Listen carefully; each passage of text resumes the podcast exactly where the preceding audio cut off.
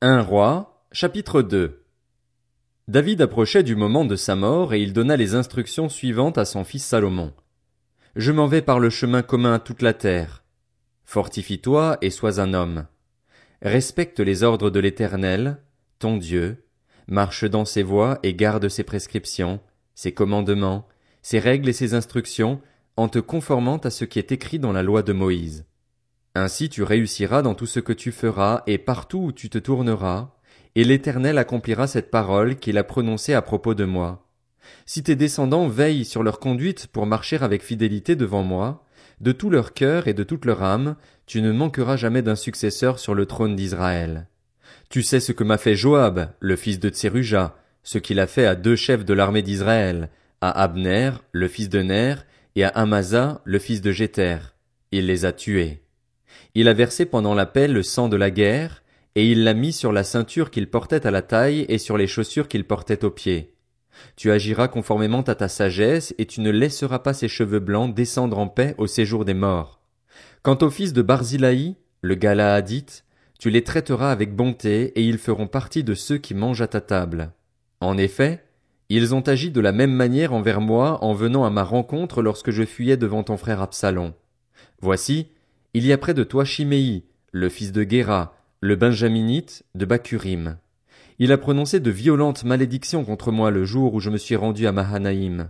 Mais il est descendu à ma rencontre vers le Jourdain, et je lui ai juré par l'Éternel que je ne le ferai pas mourir par l'épée. Mais désormais, ne le laisse pas impuni, car tu es un homme sage et tu sais comment tu dois le traiter pour faire descendre dans le sang ses cheveux blancs au séjour des morts. David se coucha avec ses ancêtres et il fut enterré dans la ville de David. Le règne de David sur Israël dura quarante ans. Il régna sept ans à Hébron et trente-trois ans à Jérusalem. Salomon s'assit sur le trône de son père David, et sa royauté fut solidement établie. Adonijah, le fils de Haggit, alla trouver Bathsheba, la mère de Salomon. Elle lui demanda, Es-tu venu avec des intentions de paix? Il répondit, Oui. Puis il ajouta, J'ai un mot à te dire. Elle lui dit, Parle. Et il dit, Tu sais que la royauté aurait dû m'appartenir et que tout Israël portait le regard sur moi pour me faire régner. Mais la royauté s'est détournée de moi et elle est revenue à mon frère, parce que l'Éternel la lui a donnée. Maintenant, j'ai une demande à te faire. Ne me repousse pas. Elle lui répondit, Parle. Et il dit, Je t'en prie, dis au roi Salomon de me donner pour femme Abishag, la Sunamite, car il ne te repoussera pas. Bathsheba dit, Bien, je parlerai au roi en ta faveur. Bathsheba alla donc trouver le roi Salomon pour lui parler en faveur d'Adonijah. Le roi se leva pour aller à sa rencontre et se prosterna devant elle, puis il s'assit sur son trône. Le roi fit placer un trône pour sa mère et elle s'assit à sa droite. Elle dit alors, J'ai une petite demande à te faire. Ne me repousse pas. Le roi lui dit, Fais ta demande, ma mère, car je ne te repousserai pas. Elle dit, Qu'Abishag, la Sunamite, soit donnée pour femme à ton frère Adonijah. Le roi Salomon répondit à sa mère, Pourquoi demandes-tu Abishag, la Sunamite, pour Adonijah?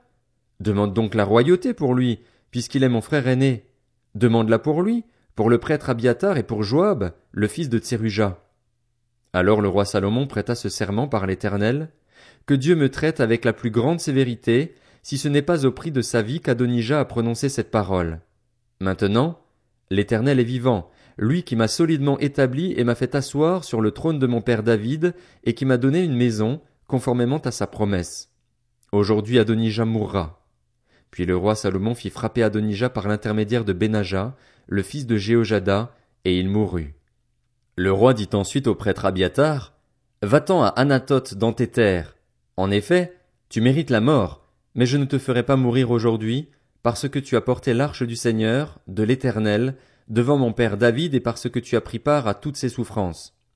Salomon démit Abiatar de ses fonctions de prêtre de l'Éternel, et ainsi s'accomplit la parole que l'Éternel avait prononcée contre la famille d'Élie à Silo. La nouvelle en parvint à Joab, et il se réfugia dans la tente de l'Éternel et s'accrocha aux cornes de l'autel. En effet, il avait suivi le parti d'Adonijah, alors qu'il n'avait pas suivi celui d'Absalom. On annonça au roi Salomon que Joab s'était réfugié dans la tente de l'Éternel, et qu'il se trouvait à côté de l'autel. Salomon envoya Benaja, le fils de Jéhojada, en lui disant, Va le frapper. Benaja arriva à la tente de l'Éternel et dit à Joab, Sors, c'est le roi qui l'ordonne. Mais il répondit, Non, je veux mourir ici. Benaja rapporta cette parole au roi en disant, Voilà ce qu'a dit Joab, voilà ce qu'il m'a répondu. Le roi dit à Benaja, Fais comme il l'a dit, frappe-le et enterre-le. Tu écarteras ainsi de moi et de ma famille le sang que Joab a versé sans raison. L'Éternel fera retomber son sang sur sa tête, parce qu'il a frappé deux hommes plus justes et meilleurs que lui, et les a tués par l'épée, sans que mon père David le sache. Je veux parler d'Abner, le fils de Ner, qui était le chef de l'armée d'Israël, et d'Amasa, le fils de Jéter, qui était le chef de l'armée de Juda. Leur sang retombera pour toujours sur la tête de Joab et de sa descendance. En revanche, l'Éternel accordera pour toujours la paix à David, à sa descendance, à sa famille et à son trône. Benaja, le fils de Jéhojada, monta à la tente de l'Éternel et frappa Joab à mort. Il fut enterré chez lui, dans le désert. Le roi mit Benaja, le fils de Jéhojada, à la tête de l'armée à la place de Joab, et il établit le prêtre Tsadok à la place d'Abiatar. Le roi fit appeler Chiméi et lui dit, Construis-toi une maison à Jérusalem. Tu y habiteras, et tu n'en sortiras pas pour aller ici ou là. Sache bien que tu mourras le jour où tu sortiras de la ville et passeras le torrent du Cédron. Tu seras toi-même responsable de ta mort. Chiméi répondit au roi, C'est bien. Moi, ton serviteur, je ferai ce que dit mon seigneur le roi. Et Chiméi habita longtemps à Jérusalem. Au bout de trois ans, deux de ses esclaves s'enfuirent chez Akish, fils de Maaka et roi de Gath. On annonça à Chiméi, Tes esclaves sont à Gath. Chiméi se leva, sella son âne et se rendit à Gath chez Akish pour aller chercher ses esclaves. Chiméi partit donc et il ramena ses esclaves de Gath. On informa Salomon que Chiméi était allé de Jérusalem à Gath et qu'il était de retour. Le roi fit appeler Chiméi et lui dit, je t'avais fait prêter serment par l'Éternel, et je t'avais fait cette déclaration formelle, sache bien que tu mourras le jour où tu sortiras de la ville pour aller ici ou là. Tu m'avais répondu, c'est bien, j'ai compris. N'est-ce pas? Pourquoi donc n'as-tu pas respecté le serment prêté au nom de l'Éternel et l'ordre que je t'avais donné? Puis le roi dit à Chiméi, Tu sais bien, dans ton cœur, tout le mal que tu as fait à mon père David. L'Éternel fait retomber ta méchanceté sur ta tête. Quant au roi Salomon, il sera béni et le trône de David sera affermi pour toujours devant l'Éternel. Le roi donna ses instructions à Benaja, le fils de Jéhojada. Il sortit et frappa Chiméi à mort. La royauté fut ainsi affermie entre les mains de Salomon. Un roi, chapitre 3 Salomon s'allia par mariage avec le Pharaon, le roi d'Égypte. Il prit pour femme la fille du Pharaon et il l'installa dans la ville de David en attendant d'avoir fini de construire son palais ainsi que la maison de l'Éternel et le mur d'enceinte de Jérusalem. Le peuple n'offrait des sacrifices que sur les hauts lieux, car jusque-là on n'avait pas encore construit de maison en l'honneur de l'Éternel. Salomon aimait l'Éternel, suivant ainsi les prescriptions de son père David. Toutefois, c'était sur les hauts lieux qu'il offrait des sacrifices et des parfums. Le roi se rendit à Gabaon pour y offrir des sacrifices, car c'était le principal des hauts lieux. Salomon offrit mille holocaustes sur l'autel. À Gabaon, l'Éternel lui apparut en rêve pendant la nuit et Dieu lui dit, Demande-moi ce que tu veux que je te donne. Salomon répondit, Tu as traité avec une grande bonté ton serviteur David, mon père, parce qu'il marchait en ta présence dans la fidélité et la justice, et avec un cœur droit envers toi. Tu lui as conservé cette grande bonté et tu lui as donné un fils pour siéger sur son trône, comme on le voit aujourd'hui. Maintenant, Éternel mon Dieu, tu m'as établi roi, moi ton serviteur, à la place de mon père David.